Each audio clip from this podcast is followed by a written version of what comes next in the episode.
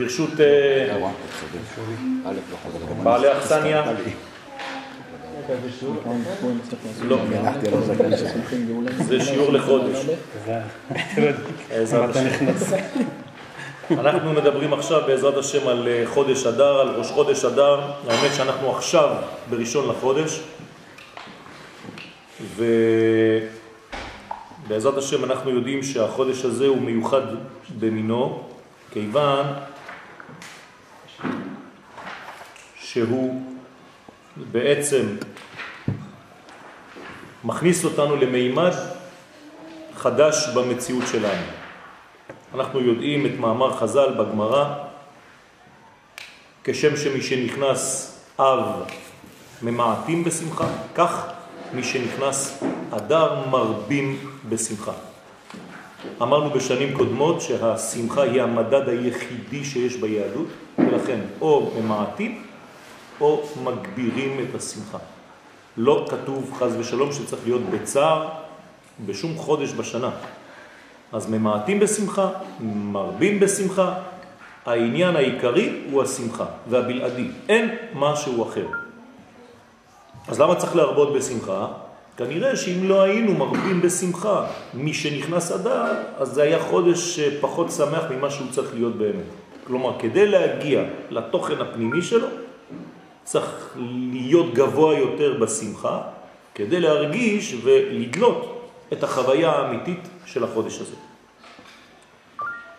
הפסוק המגדיר באופן מדויק ביותר את תכונתו של חודש אדר מופיע במגילת אסתר, פרק ט', פסוק ב' ונהפוך הוא אשר ישלטו היהודים המה בשונאיהם. זאת אומרת שיש לנו כאן מילת מפתח ונהפוך. ונהפוך הוא. זאת אומרת שאנחנו בחודש הזה נמצאים מול תופעה מיוחדת במינה של הפיכה. אבל לא רק הפיכה של מצב למצב אחר, אלא הפיכה שגורמת לכך שהטוב ישלוט על הרע. כאן זה מופיע ברמז, אשר ישלטו היהודים, המה בשונאיהם. אם זה היה רק ונהפוך הוא, אז זה היה יכול להיות משני הכיוונים. חז ושלום דבר שמח יכול חז ושלום להפוך להפך. אבל לא. חכמים באים ומצביעים על הסוגיה הזאת שכתובה במגילה, ונהפוך הוא אשר ישלטו היהודים המה בסודיהם. כלומר שיש תכונה בזמן, מששת ימי הבריאה, שבחודש הזה, בזמן הזה, בזמן המיוחד הזה, יש כוח להפוך דברים מרע לטוב. לא זו בלבד שמצבים עלולים להתהפך מן הקצה אל הקצה בחודש זה, אלא שהחידושים הרבים שיש בו מסוגלים לשנות ולהפוך את צורת המחשבה שלנו. כלומר, אני כאן מוסיף מימד אחר, ונהפוך הוא, זה לא רק שיש כוח של הפיכה, אלא שאנחנו מתהפכים בחודש הזה מרוב גילויים מיוחדים שמסוגלים להפוך את הנפש שלנו, את הזווית שלנו, את זווית הראייה שלנו, מרע לטוב. כלומר, עד עכשיו חשבנו שרק החודש, עם מה שיש בו, מתהפך מרע לטוב. זה מצבים כאילו חיצוניים לנו, שאנחנו מביטים עליהם מבחוץ. כאן אני מוסיף רובד, ואני אומר בסייעתא דשמיא, שזה לא רק המצב עצמו שמתהפך, אלא שאתה, הראייה שלך, תפיסת החיים שלך, יש בה סגולה להפוך מרע לטוב. וזו ברכה גדולה מאוד. ועל כן אומרים לנו חכמים, מי שנכנס אדר מרבים בשמחה. זאת אומרת, אתה חייב להפוך אפילו מצב קיים בנפש הרגילה שלך לדבר גבוה יותר, הפוך ממה שאתה רגיל. בסוד הפוך בה והפוך בה. לאו דווקא הפוך, אלא פשוט לתפוס מימד של אחיזה. זה מעניין כי ונהפוך הוא, אז אני פשוט בפשט הופך את הוא. להי? לא, לאיבה. זאת אומרת, אם אני הופך את הוא ונהפוך הוא, אני מגיע לפסוק, לא. כי בחר השם בציון, איבה למושב לו. זאת אומרת, הפכתי את ההוא לאיבה. מה זה איבה בעברית? רצה, השתוקק, אבל בעוצמה. יש כאן תשוקה, דבר פנימי חזק מאוד. כלומר, מה יש בחודש אדר בעצם? איבה, כי זה ונהפוך הוא. אז אני פשוט הופך את ההוא, ואני מגלה איבה. ומה זה האיבה הזאת? יש כוח בחודש הזה להשתוקק. ומה להשתוקק? כמובן, להפוך את החלקים הרעים לחלקים טובים. את זווית הראייה הרעה לזווית ראייה טובה. זה הסוד הפנימי של החודש, להפוך את ההוא. אחד מחידושיו של חודש אדר הוא גילוי הקדושה של הגוף הישראלי. בדרך כלל, רוב האנשים ורוב המלמדים עוסקים תמיד בנשמה. הגוף לא שווה כלום. אנחנו לא נוהגים בשיטה הזאת, חס ושלום. מי שברא את הנשמה, ברא את הגוף. ויש קדושה בגוף לא פחות עליונה מהקדושה שיש בנשמה. ההבדל הוא שקדושת הגוף לא מתגלה, וקדושת הנשמה כן. אז מה? זה רק עניין של זמן. אבל אוי ואבוי למי שלא לוקח בחשבון את המימד הגופני, והולך תמיד רק למימד הרוחני של הדברים. זאת אומרת שבסופו של דבר כל הביצועים שלנו עלי אדמות לא מעניינים בכלל. העיקר זה הנשמה, זה הרוח. זה לא נכון. איפה ראינו דבר כזה? זה לא יהדות. זה יותר קרוב לנצרות, שדרך אגב נוצרת את האדם בעולם רוחני, ולא מאפשרת לו לרדת לעולם גשמי. לכן נקראת נצרות גם כן. זו נצרה. הנצרה הזאת לא מאפשרת לאדם לחיות בשני העולמות בו זמנית. ואנחנו, כל המגמה שלנו זה לחיות בשני העולמות כל רגע. ולתרגם את העולם הבא לעולם הזה. את השמיים לארץ. את המחשבה למעשה. זה החידוש העיקרי לעניות דעתי שמופיע בחודש אדר. כאן ניתנת לנו ההזדמנות לגלות את קדושת הגוף. איך אני רואה את זה? הביטוי העיקרי לעובדה הזאת בולט במשתי הפורים. שכשמחמת השתייה מרובה בו, מסתלק את הדעת. כלומר, בשביל מה אנחנו שותים בפורים? כדי לסלק את השכל, עד דלא ידע. זאת אומרת שאתה נשאר בעצם מחוסר דעת. אז מה נשאר לך בעצם?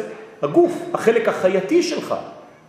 ובתוך החלק החייתי, אם חז"ל והתורה אומרת לנו, חייב איניש לבסומה בפוריה, חייב להתבשם בשתייה בפורים, זאת אומרת שהתורה והקדוש ברוך הוא בראש בוטח בחלק הגופני שלנו שהוא לא פחות קדוש גם כשאתה מסלק את הדעת. זאת אומרת שיש כאן בעצם הפגנה אלוהית של הביטחון שלו בנו. שגם כשאני הופך להיות בעצם שיקור במרכאות, אני לא מאבד את עצמי, אני לא הופך להיות בהמה. גם כשאין לי דעת. מתבררת קדושתו של הגוף הישראלי. לא סתם, גם כל המגילה מספרת לנו על לבושים. זה דברים מאוד מאוד גשמיים. מגילת אסתר מלאה בתיאורים מאוד מוחשיים, מאוד גופניים, מאוד חומריים, כסף, זהב, שיש, אבנים טובות, מרגליות, לבושים, בדים מיוחדים, צבעים. מה זה כל הסיפור הזה? הרי כל זה זה רמז לטבע. מעל לטבע אין חומרים. הכל בלתי תפיס. אין צבעים, הכל שקוף. אין גוונים. כשאתה יורד למימד הטבע, מופיעים הגוונים והנואנסים. זאת אומרת שמגילת אסתר באה דווקא להבליט את החלק התחתון, את שבע ספירות התחתונות, את שבע המידות. ולכן בעצם היא באה לגלות את ההוויה בהסתר, מגילת הסתר. זה שורש אמיתי. זה מרגיל אותנו לגאולה האחרונה. הגאולה האחרונה לא תבוא באופן ניסי, היא תבוא מלובשת באירועים פוליטיים, בסיטואציות שאנחנו חיים אותם היום. וכאן המקום להזכיר, כי דווקא בחודש אדר קיימו וקיבלו היהודים עליהם. למה דווקא בחודש אדר קיימו וקיבלו היהודים עליהם את מה? את התורה. איזו תורה? תורה שבעל פה. מרצון. כך אומרת הגמרא בשבת פ"ח.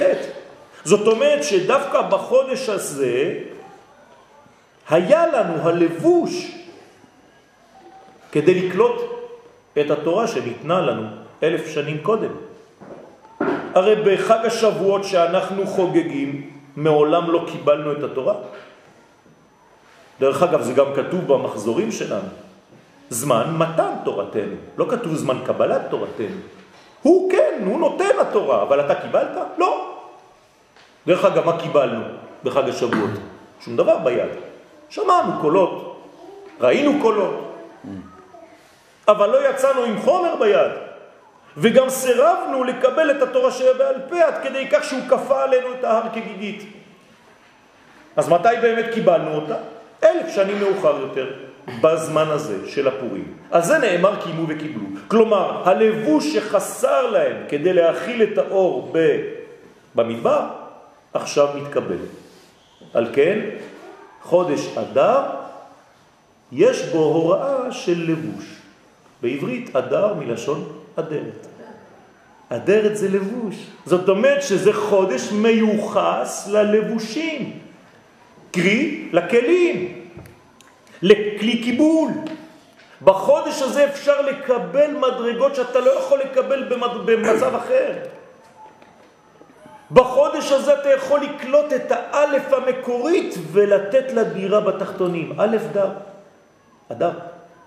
האלף העליונה יורדת לדור בתחתונים, דבר שלא יכול לקרות בשום חודש בשנה באופן כל כך לבוש בתוך הטבע, עד כדי כך שיש לנו אמונה פשוטה שהדבר הזה פועל. ואני יכול אפילו לסלק את הדעת, בפורים לא יקרה כלום.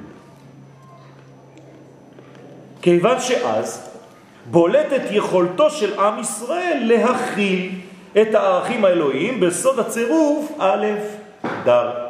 האלף מצא דירה. א' רד. אומרים לאלף את יכולה לרדת. יש לך עכשיו מקום.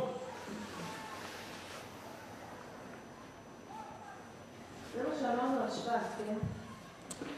נכון, ולכן אמרתי גם כן שבחודש שבט הדבר הוא הרבה יותר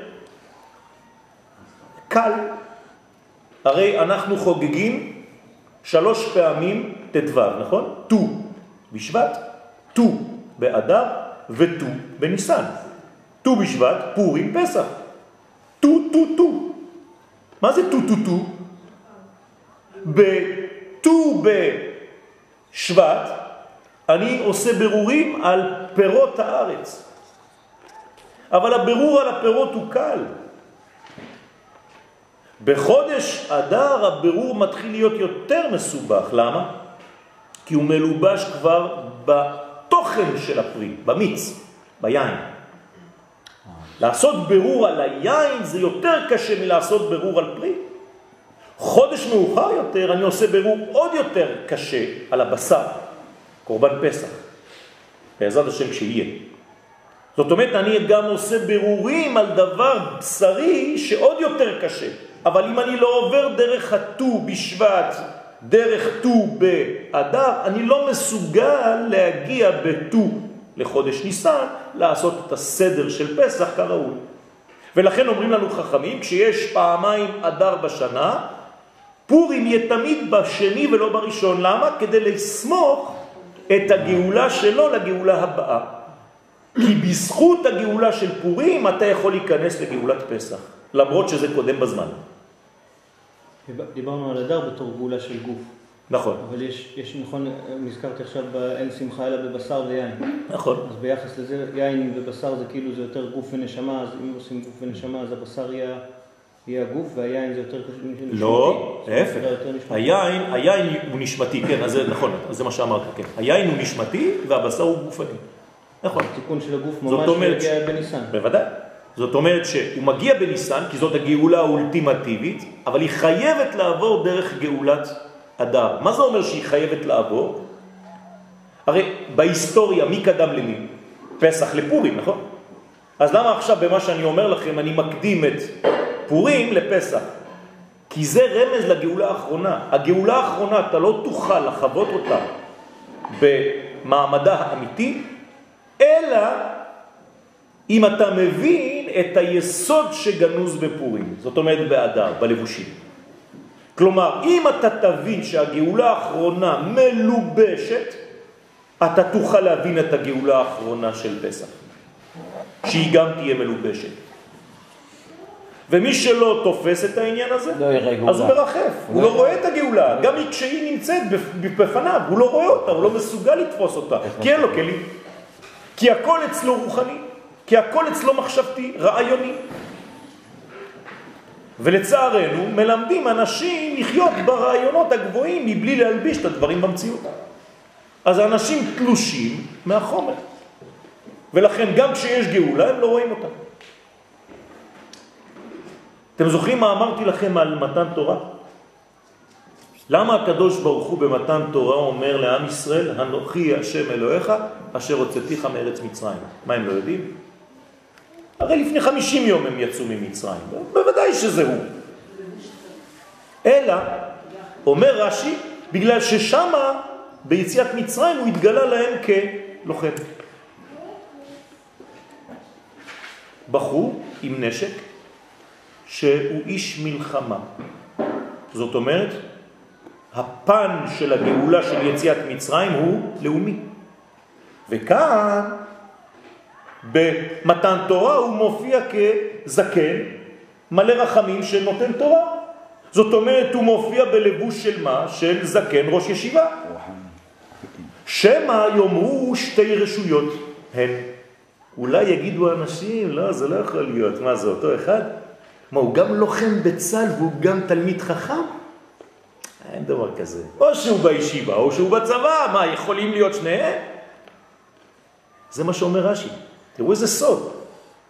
לענייננו, אם אתה לא מבין שהדברים מחוברים, שהחומר מחובר לרוח, ואתה כל הזמן מפריד כמו הנצרות, זו לא יהדות בכלל. הרי מה באנו לעשות כאן? להוריד את השמיים לארץ, לאפשר לשמיים להתגלות בארץ. מבחינתי, באופן הפרטי שלי, לאפשר לרעיונות הגבוהים שלי להתממש במציאות, אם לא מה עשיתי. אז מלמדים כאילו הכל רעיוני. בחודש שבט עסקנו בקדושה שבטבע. את רואה? השאלה ששאלת, מור, אני שואל אותה. היה לי את האומץ.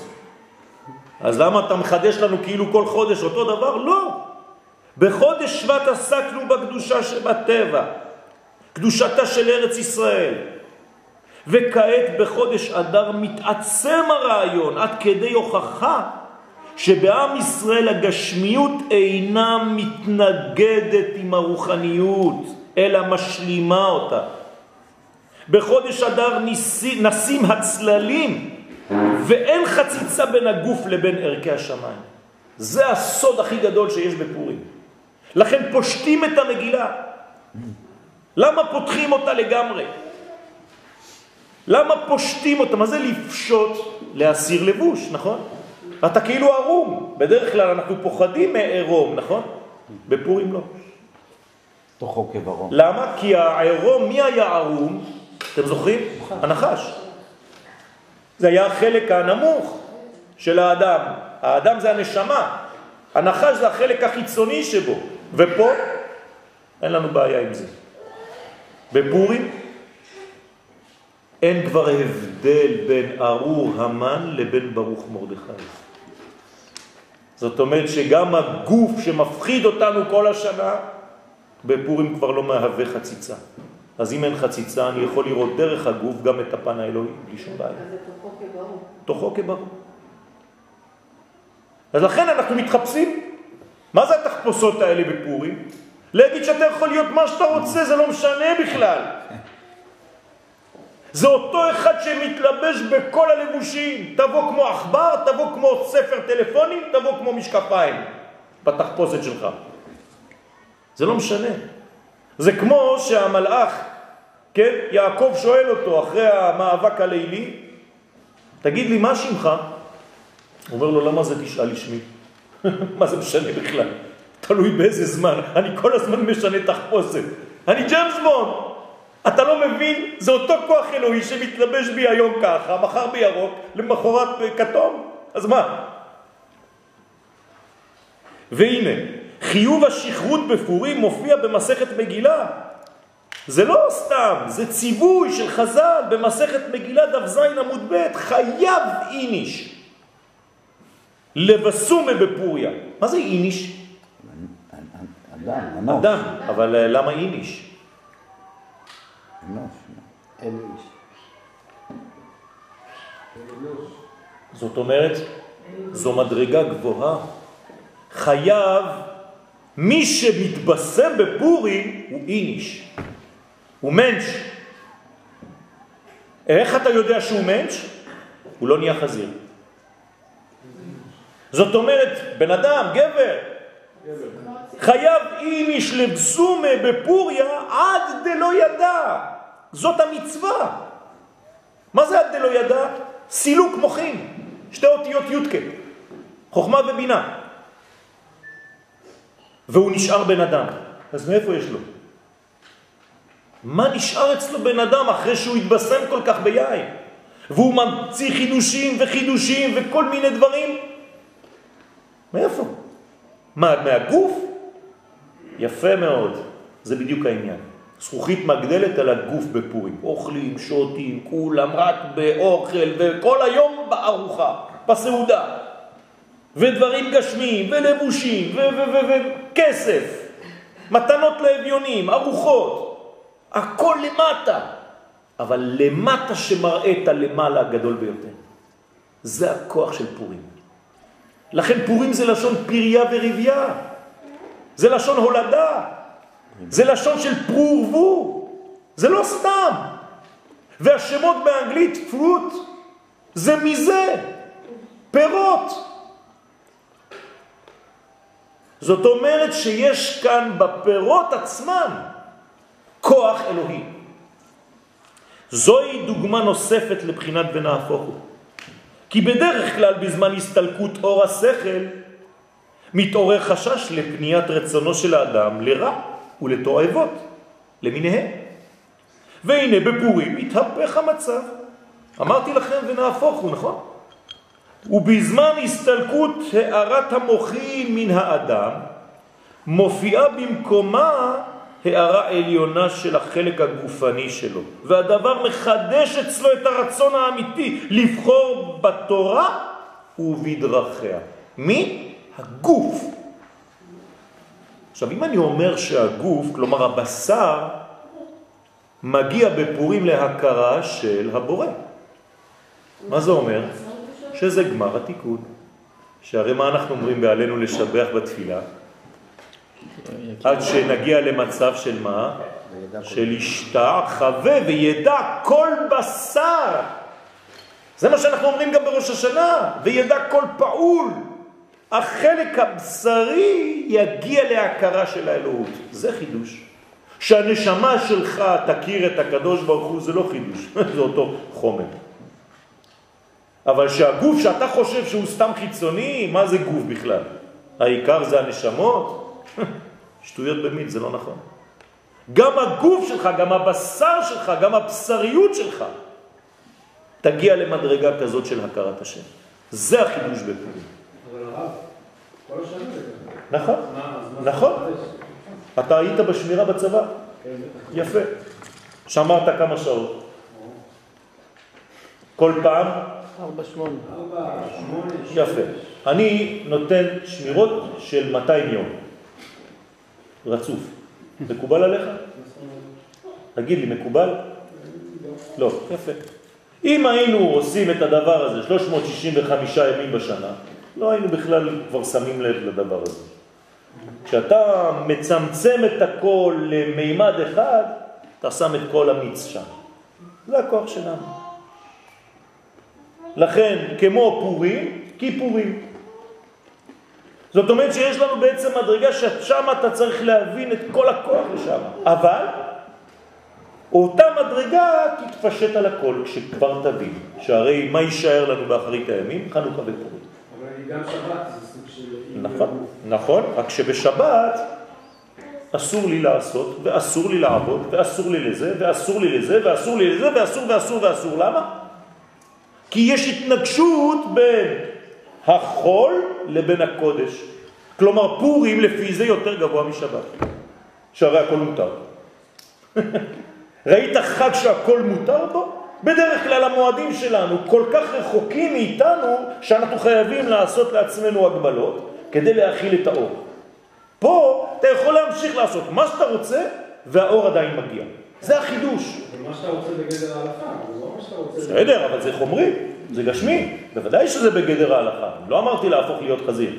גם בשבת זה בגדר ההלכה. לא נכון, בשבת אסור לך אפילו לבשל. זה- מותר לאכול, נכון? זה בגדר הלכה לאכול. למה אסור לי לבשל בשבת? למה ביום טוב אסור לי לטלטל? אפילו בשכרותו אין איש ישראל שר מדרך השם, ועובדה זו ממש- ממחישה ביתר שאת את הסגולה הנטועה בנו אפילו בחלקים החיצוניים של האישיות הישראלית. מה זה החלק הכי חיצוני שבנו?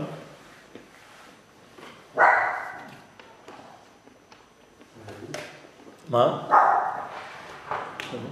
בגוף האדם, החלק החיצוני ביותר, מה זה? אור, שערות, ציפורניים. איזה איבר?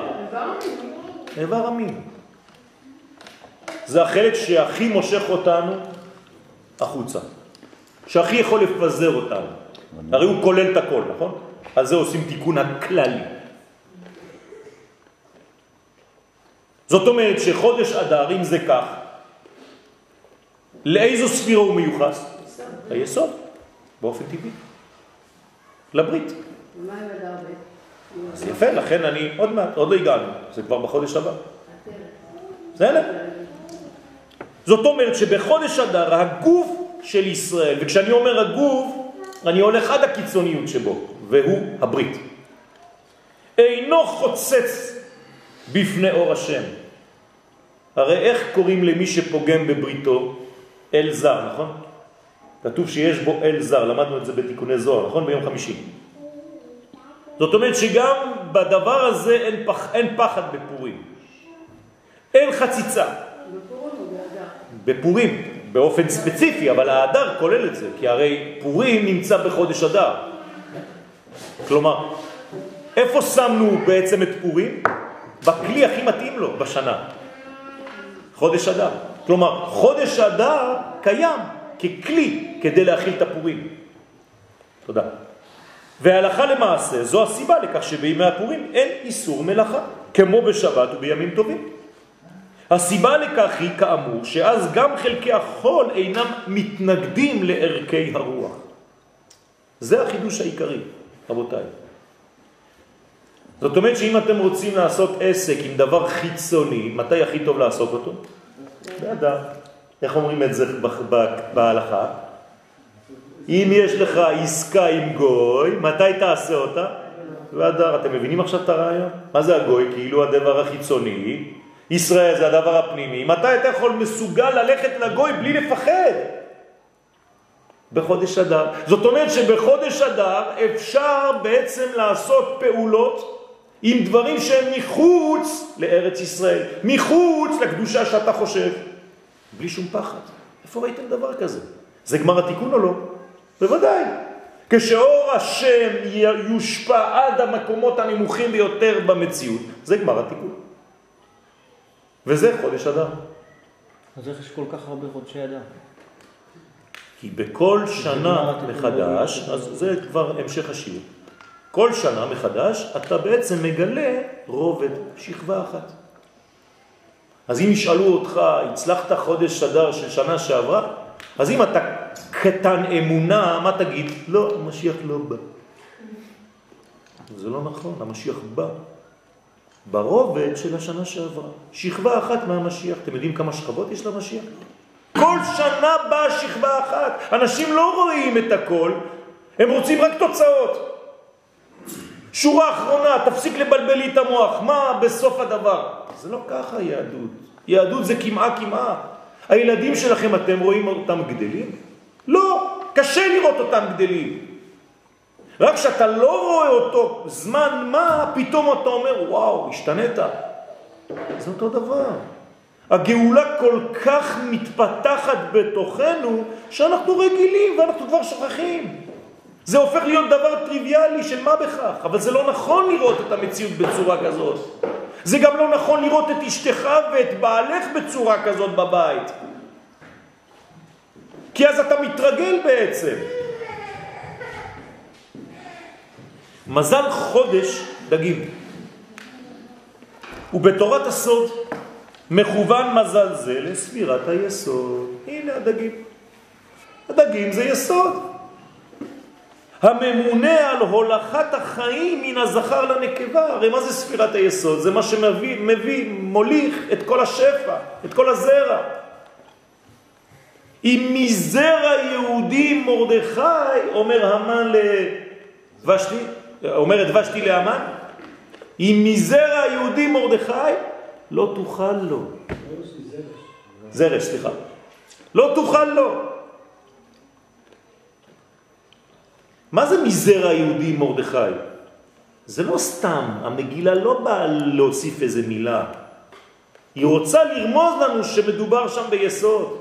אור זרוע, זרע, לצדיק, ולשרי לב שמחה.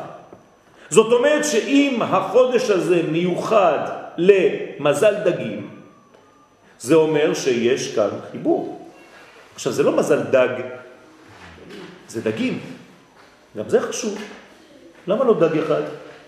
דרך אגב, בלועזית זה דג אחד. אומרים מזל דג. לא, אנחנו לא אומרים מזל דג, זה מזל דגים. אה, זה משנה שיש שניים? בטח שזה משנה. כי צריך שהיסוד של הזכר יהיה מחובר ליסוד של הנקבה, שניהם כאן דגים. חודש אדר הוא היסוד המוליך את כל השנה אל המלכות. מתי זה המלכות? חודש ניסן. ראש השנה לה, מלכים, אומרת המשנה. אז הנה, סיימתי את כל השנה, כלומר מי החודש האחרון בשנה? אדם. אנחנו בחודש האחרון. מה, מהי הספירה האחרונה? מלכות. לא, יסוד. אה, מלכות זה רק גילוי. מלכות זה רק גילוי. ומכאן שחודש אדר מסוגל לאחד, הרי אם זה האחרון, האם הוא שופך את כל השפע העליון למלכות, זאת אומרת שהוא לבדו מסוגל להביא את הרעיון לידי מעשה. סוף מעשה במחשבה תחילה, מתי זה? באדם. ומכאן שחודש אדר מסוגל לאחד בין הרעיונות הגבוהים, בין האידאות השמימיות, לבין גילוין ויישומן במציאות התחתונה. אין חודש יותר מתאים לדבר הזה. כלומר, אם אתם רוצים לממש משהו, החודש.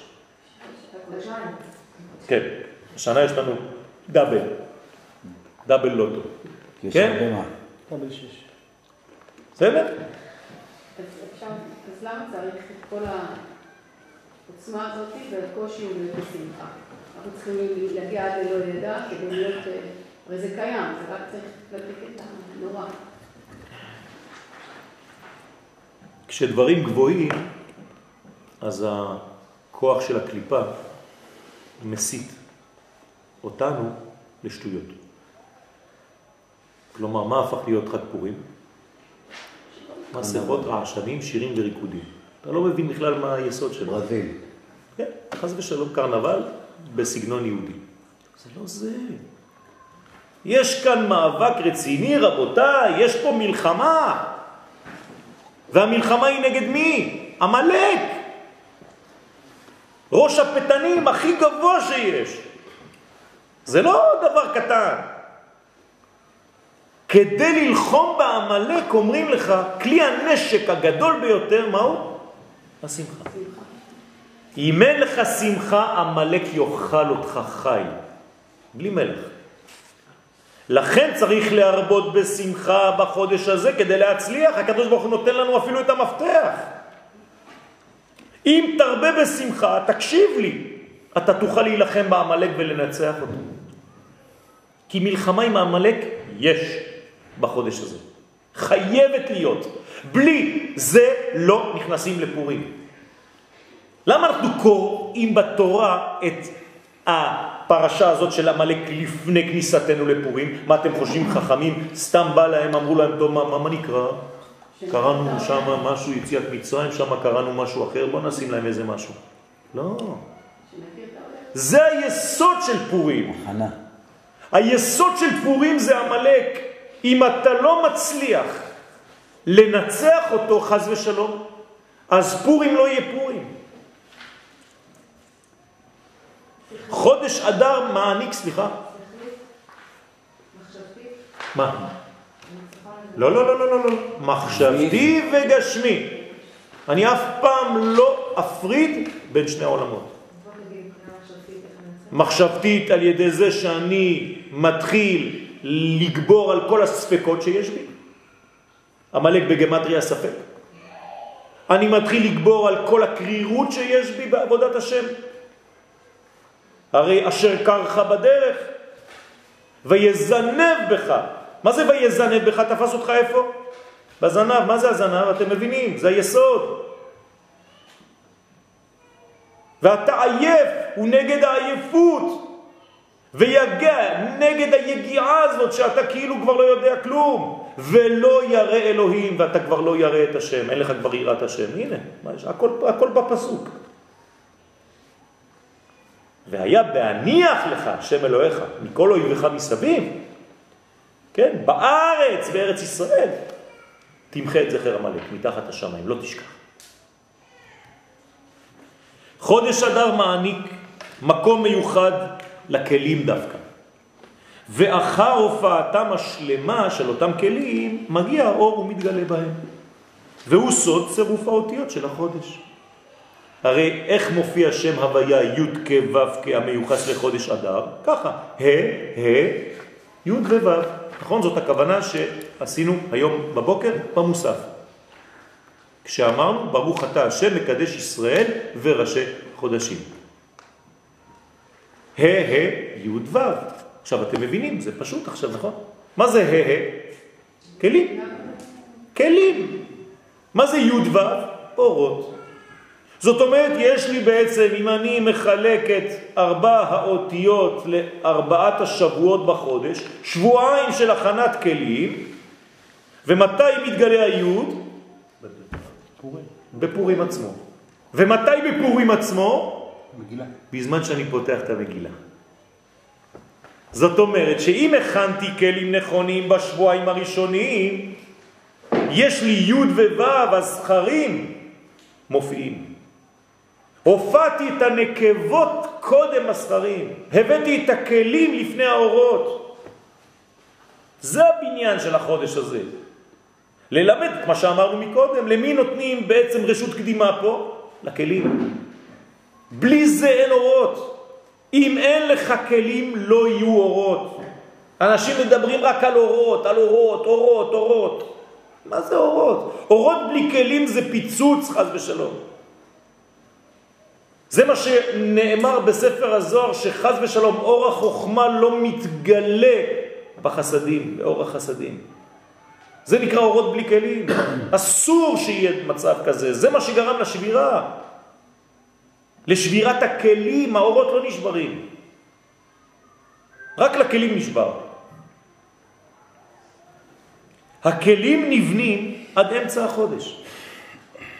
ומשם ואילך בפתיחת המגילה מופיעים האורות בכל זוהרה.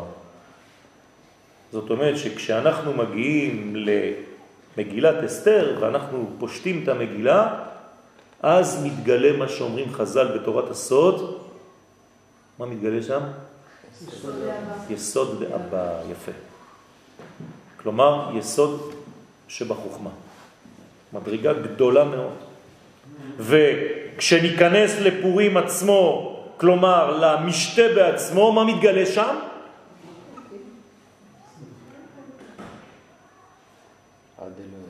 רשע דלה התיידע, רגלה, שבמלכות דאדם קדמון, כלומר המדרגה הגבוהה ביותר שיכולה להיות, שורש עם ישראל, בזהות הכי פנימית שלו.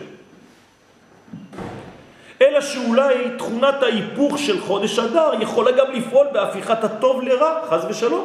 הרי זה נהפוך הוא. לכן בא הפסוק ומדגיש, לא, ונהפוך הוא אשר ישלטו היהודים המה בשונאיהם. אתה צריך לעשות את ההפיכה רק בכיוון הזה, שהרע יהיה תחת שלטון הטוב, שהטוב ישלוט על הרע, שהיהודי ישלוט בשונא שלו.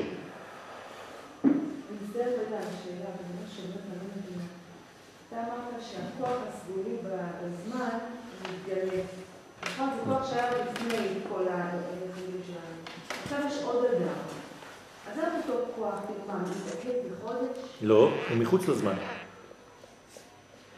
הרי אך אמרתי, ואני חוזר על מה שאמרתי לפני השיעור, חודש אדר ב' אינו בתוך הזמן. הזמן זה י' ב' חודשים. אין דבר כזה שלושה עשר. שלושה עשר זה עיבור, זה משהו שהוא בא מעולם אחר. זה כמו עובר, הוא לא שייך לאימא, נכון? זה משהו שבא, זה נשמה שירדה ונכנסה לתוך הבטן של העולם הזה. זאת, אדר ב' זה שגרירות של קודשא בריחו בעולם הזה. אז הוא לא בזמן. מה? בוודאי שהוא יותר גבוה, לכן הוא כולל את כל ההוויות. כלומר, במוסף של חודש הבא, במקום לכוון ה' ה' י' ו' כמו שכיוונו ונכוון גם מחר בבוקר בעזרת השם, צריך לכוון בכל ההוויות. בברוך אתה שמחדש ישראל וראשי חודשים. למה? כי זה לא מוגבל להוויה אחת, זה הכל. כולל את הכל. לכן, רק בכיוון הזה ולא להפך. כי חודש אדר נושא בחובו את האופטימיזם הסגולי של ישראל. כלומר, בחודש הזה צריך לגלות את האופטימיות שלך.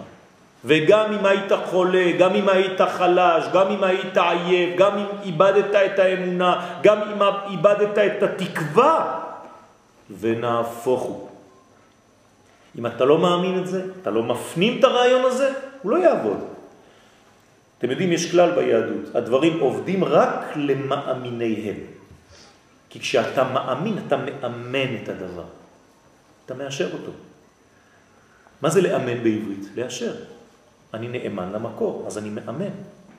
אז אני מאמין. אתה מאמין ב"ונהפוך הוא"? במילת המפתח? יעבוד אצלך. אני חותם לכם עכשיו, שאם האמונה שלכם אמיתית, אתם יכולים ומסוגלים, כי זאת התכונה. הקדוש ברוך הוא נתן לנו את, המח... את המתנה הזאת, להפוך את הרע לטוב.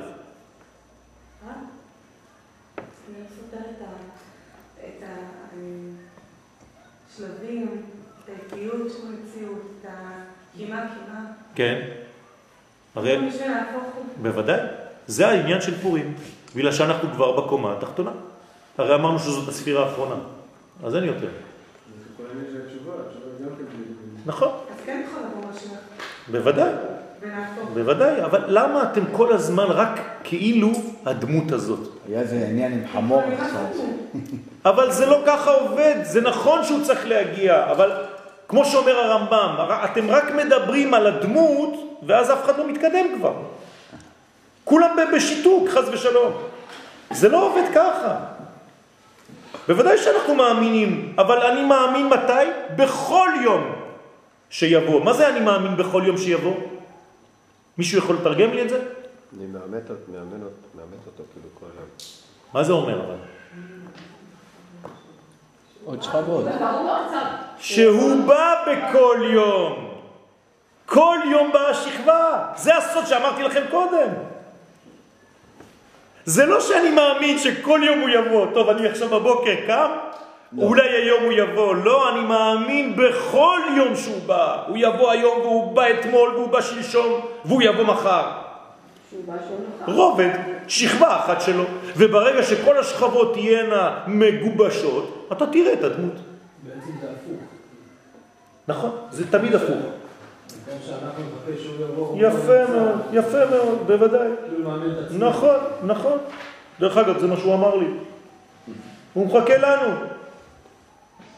בחודש אדר מתברר בדיעבד כי הבחירה האלוהית בישראל אינה מצטמצמת לנשמתם. אתם חושבים שהקדוש ברוך הוא בחר בנו בגלל הנשמה שלנו. זה לא רק זה, אלא כוללת גם את גופם, והוא סוד ההשתלשלות האלוהית בקומות העליונות של המציאות וגם בקומות העבים שלה. כן, בקומות האבות שלה. אין יותר אביות מהחלק התחתון, ושם, גם לשם מגיע האור. זה הכוח של אדר. א' דר.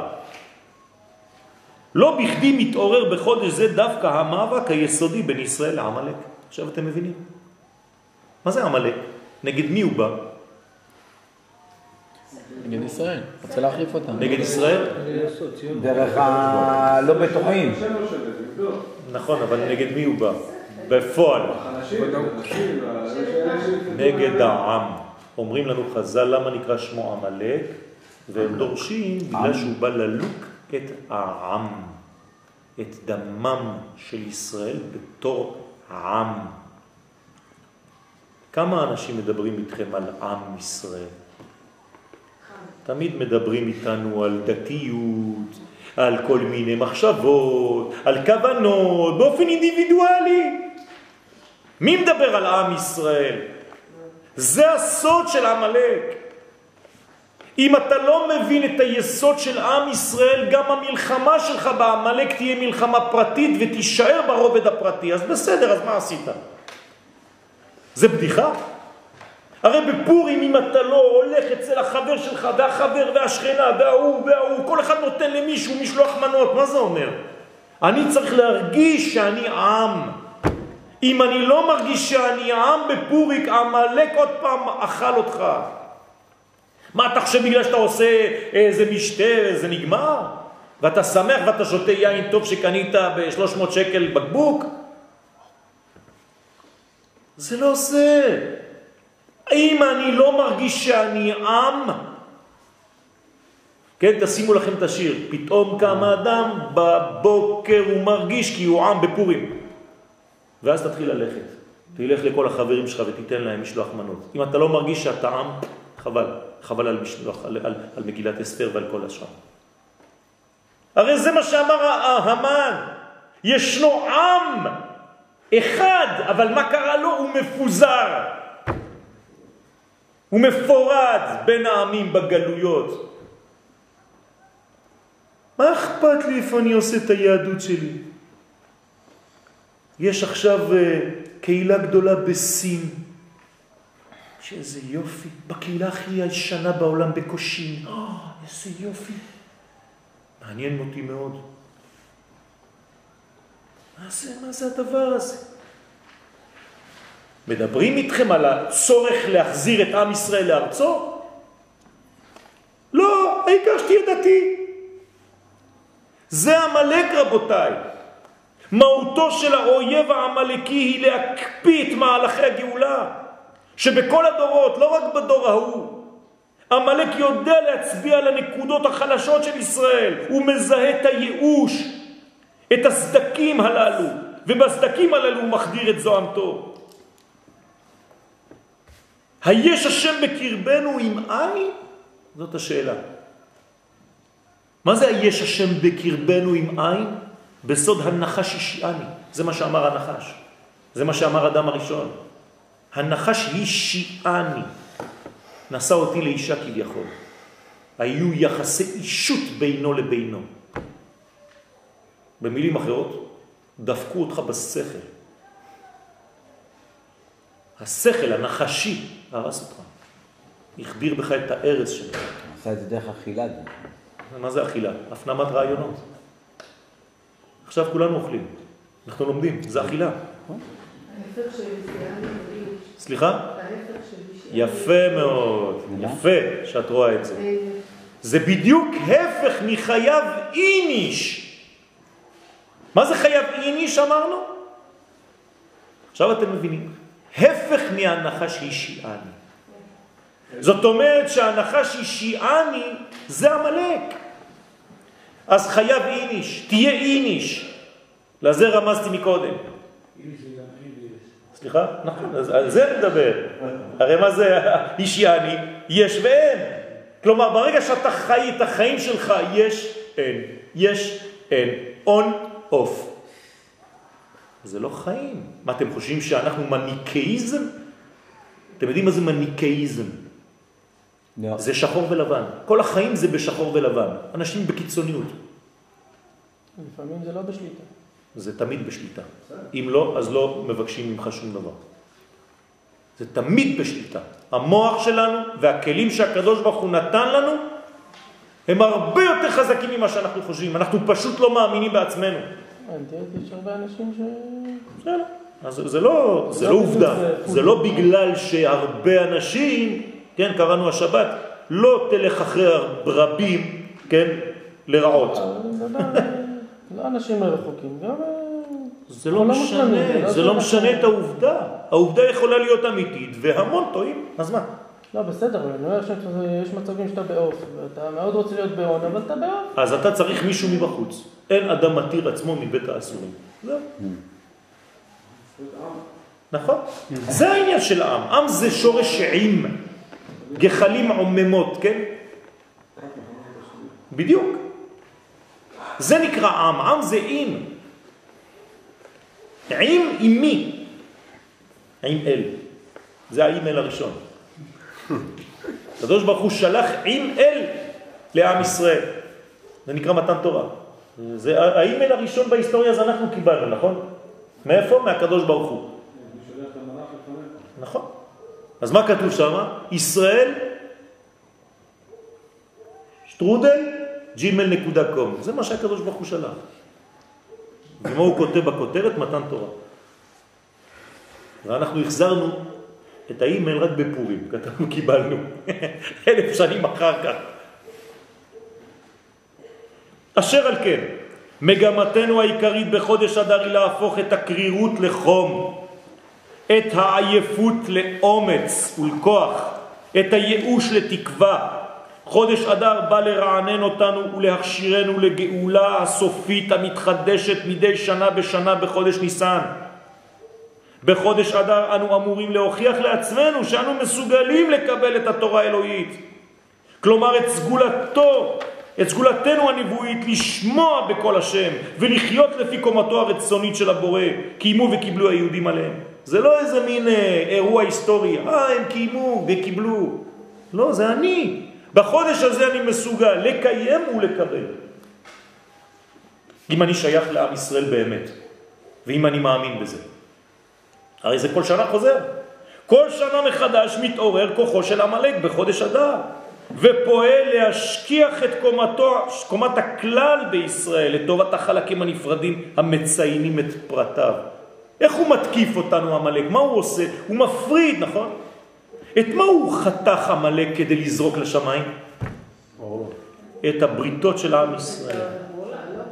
לא, לא את העורלה. מה אתם חושבים שזה מועלים? ברית עצמה. חתכו את כל הברית, חז ושלום, הורידו לעם ישראל את כל היסוד. והיו זורקים את כל האיבר לשמיים. מה זה אומר? בשביל מה הם היו עושים. אקט כזה? היום אנחנו כבר לא מתלהבים מאקטים כאלה, כן? אנחנו רואים אה, השקעה. בפייסבוק היום, כן, דאעש, כן? מי שלא פוחד לראות סרטים היום זה אללה יסתר, כן? השם ירחם מה, מה הולך. לא, לא ראינו דברים כאלה, בחיים לא ראיתי ברברים כאלה, כן? עם איזה, עם, עם הזה של הבוילר שורף לך חתול ככה. זה הדברים האלה? השם ישמור, בני אדם שורפים אותם, דורכים על תינוקות, על... פשוט כי, כי, כי אנשים מסרבים לראות את האמת, אבל אם חז ושלום בניתי מרפסת ב... פה, הצבעה באו"ם. זאת אומרת שיש כאן מדרגה מאוד מיוחדת. המלאק יודע להצביע על מה שאנחנו בעצמנו לא יודעים להצביע. בסדר? מה הגדילו בשואה כדי לצייר יהודי? האף. את האף שלו, נכון? למה? כי האף זה היסוד של הראש. יסוד. זה ספירת היסוד גם כן בראש. כמו שיש למטה יסוד, יש כאן יסוד. זה נקרא יסוד, בפנים. זה אותו דבר. כלומר, אם הם הגדילו לנו את זה, מה זה אומר? זה כאילו הם אמרו לנו בלי לומר לנו, אבל אנחנו לא הבנו. אתם צריכים לטפל בזה. ואם אתם לא מטפלים בזה, יש לכם בעיה. מה זה לטפל בזה? להיות סובלני לאח שלי. ערך אפיים, אף ארוך בעברית. לא זוכר עונה. יפה, חרון אף זה כשיוצא שני עשן כזה, כן? זה ההפך, זה כעס. ניצחוננו מובטח בזכות גילוי המכנה המשותף המאחה בין כל הפרטים, עד כדי עמידה מחודשת באדם, כן? כאיש אחד בלב אחד. לזה אנחנו צריכים להגיע בעזרת השם החודש הזה. באהבה אמיתית, וחס ושלום לא לדבר לשון הרע אחד על השני, באהבה אמיתית בינינו. ובאמצעות זו לקבל באהבה את חלק התורה שבעל פה שלא השגנו בסיני. כי לא הצלחנו לעשות את זה. זה עניינו של תיקון היסוד, הנחתם בחודש אדר דווקא, יחד עם סיומם של ימי השובבים כנודע. הנה עוד מעט, תרומת תצווה נגמר.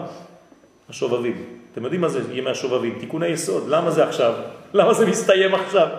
עכשיו אתם מבינים, זה חייב להסתיים עם, עם, קשור לפורים. הפגם הכללי הזה דורש תיקון כללי. לכן רבי נחמן מברסלב קורא לתיקון הזה התיקון הכללי. זה לא סתם שמות, כי זה פגם כללי, כי הוא פוגם בכל. ולמה הוא פוגם בכל? כי אם אתה לא מעביר בסופו של דבר את כל המסרים שקיבלת הלאה, זה כמו נביא שכבש את נבואתו, חייב מיתה. והכל מתחיל בקומת הדעת שירדה לגלות. זה נקרא גלות, גלות הדעת. הרי גלות הדעת, כשזה יורד למטה, זה יסוד, זה אותו דבר. מדובר בפגם העיקרי המתבטא בגלות, כפי שאפילו המן הרשע ידע לראות. ישנו עם אחד מפוזר ומפורד בין העמים.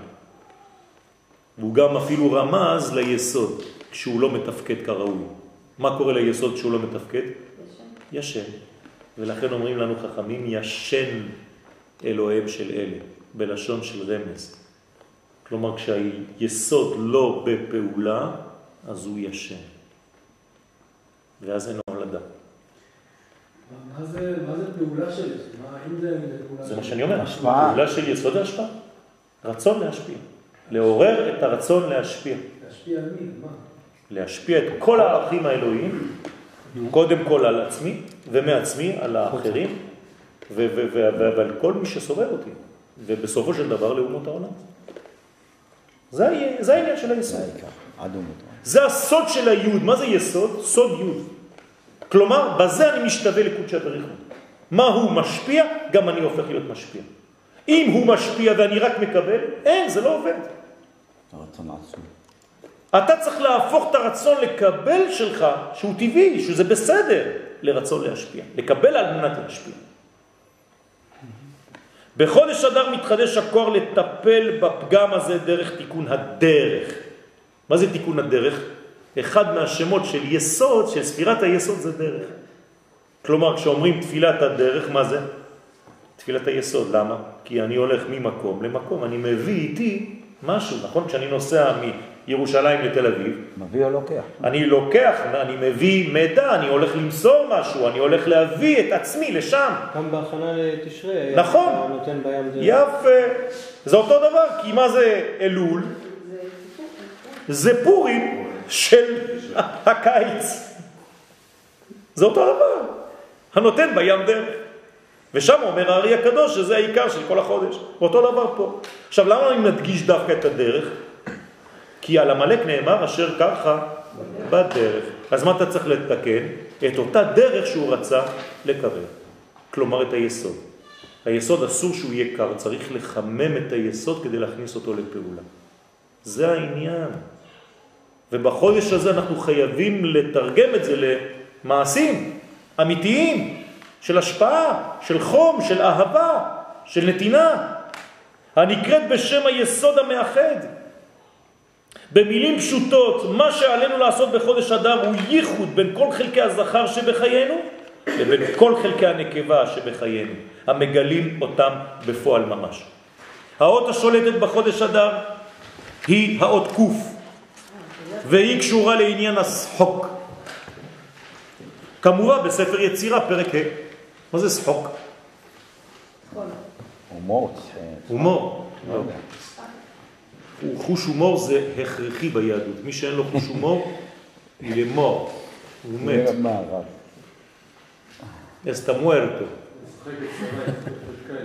אה? יפה. הנה, יאיר נגע בנקודה, מה זה לשחק? זה עוד פעם עניין של זיווג. אבימלך ראה מעבר לחלון שיצחק משחק עם אשתו.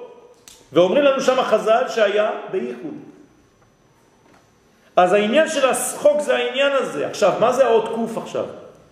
והנה, תקשיבו טוב, בהקשר לאות קוף, שדרך אגב לא נקראת קוף אלא קוף, ככה צריך לומר, לא אומרים קוף אלא קוף, כן? מחדש עבורנו ספר הזוהר הקדוש דבר פלא, בדף קמ"ח, וזה לשונו.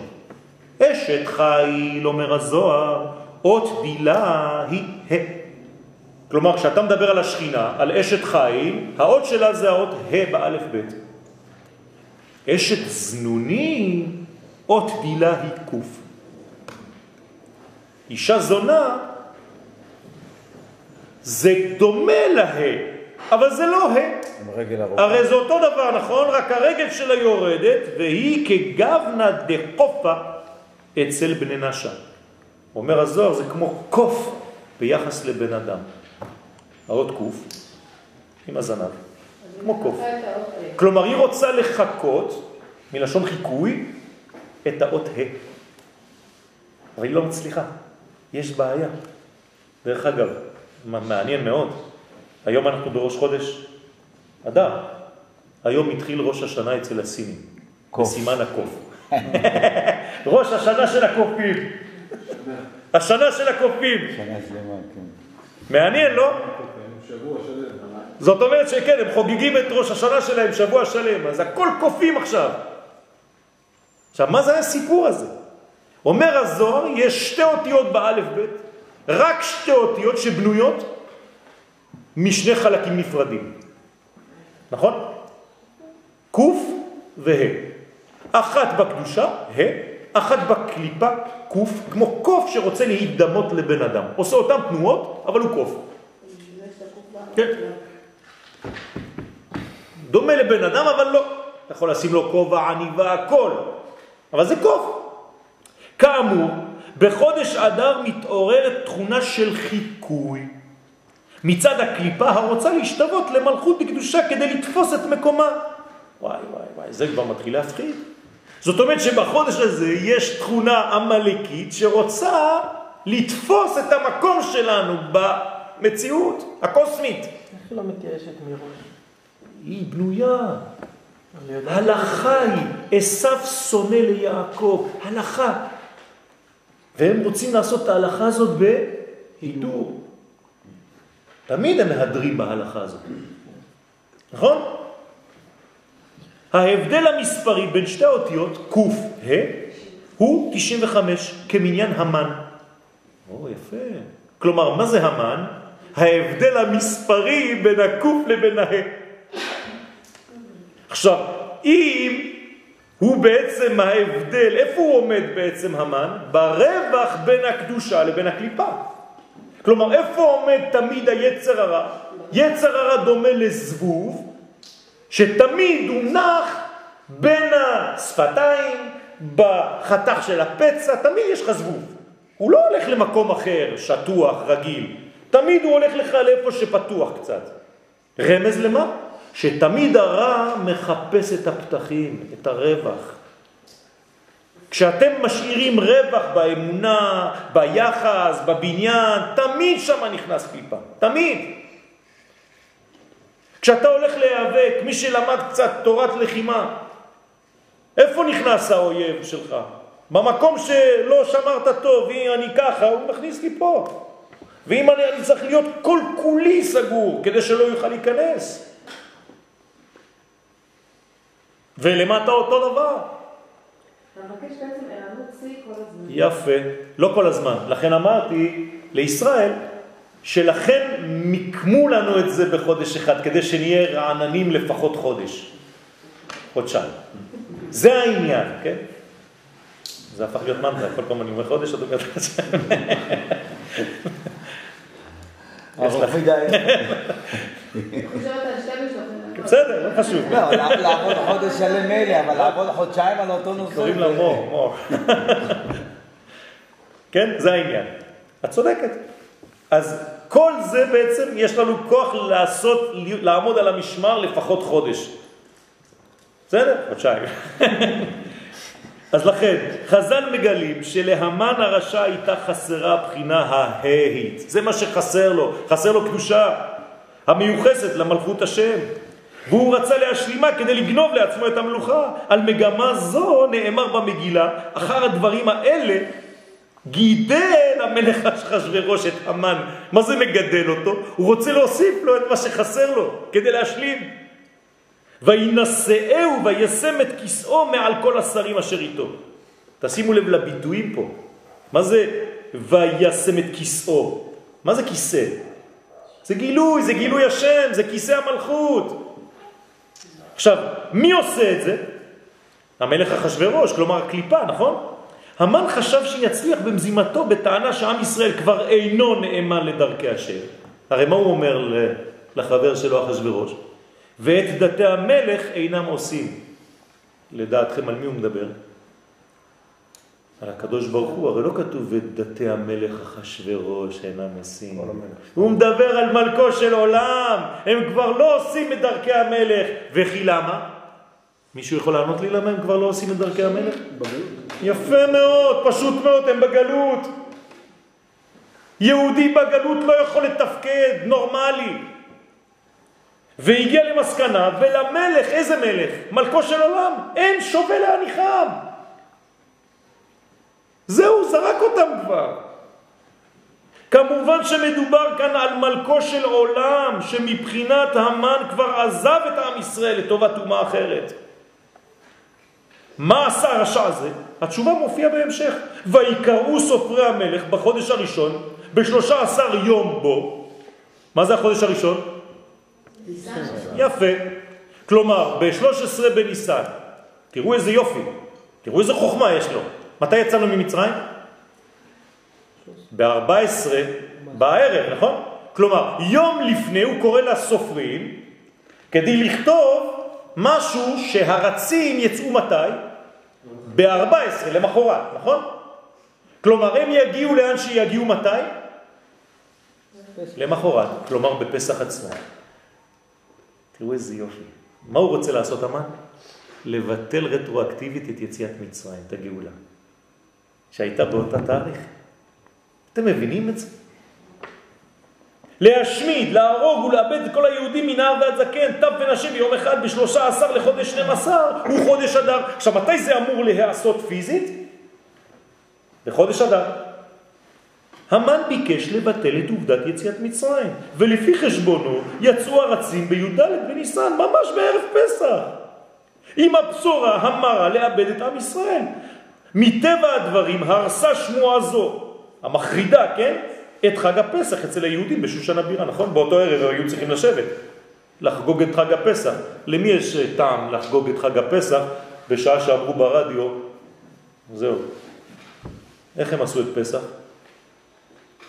עם כוונה שכאילו עוד לא יצאו ממצרים, כי הרי עוד פעם, ביום יציאת מצרים מישהו עכשיו עשה גזרה.